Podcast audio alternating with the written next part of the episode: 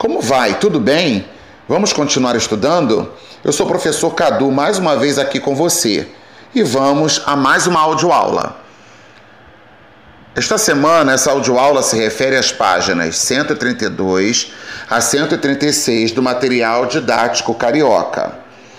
Vamos nos lembrar como somamos ou subtraímos frações com denominadores diferentes?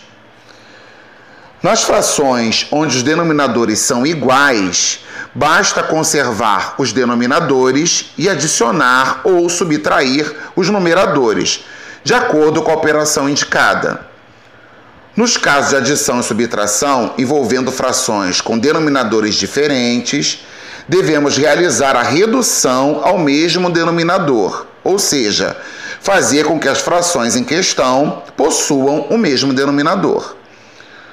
Tomemos o exemplo: 2 terços mais 1 um quinto. Os denominadores 3 e 5 são diferentes e precisamos transformá-los no mesmo denominador. Um dos caminhos é fazer uso da tabuada. Ao consultarmos ou lembrarmos da tabuada de 3 e de 5, verificamos que aparece o número 15 em ambas. 3 vezes 5 igual a 15 ou 5 vezes 3 igual a 15. Esse 15, na realidade, é o menor múltiplo comum a 3 e a 5, o MMC que você já ouviu falar. Então, já temos os novos denominadores. Nos resta agora mexer nos numeradores, uma vez que alterar os denominadores, consequentemente, os numeradores se alteram também. Vejamos a fração 2 terços.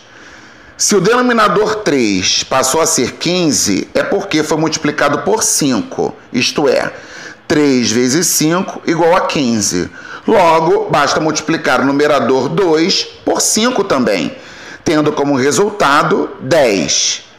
2 terços ficará igual à fração equivalente 10 15 avos.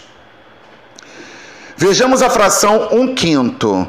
Se o denominador 5 passou a ser 15, é porque foi multiplicado por 3, isto é, 5 vezes 3 igual a 15.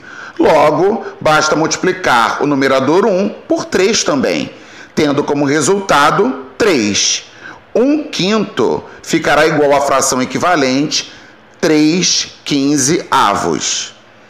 Agora podemos somar as frações 2 terços mais 1 quinto, que será igual a somar 10 15 avos mais 3 15 avos, que tem como resultado 13 15 avos. Ok?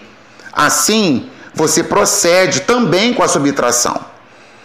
Precisamos praticar mais. Vamos aos exercícios. Um abraço e até breve.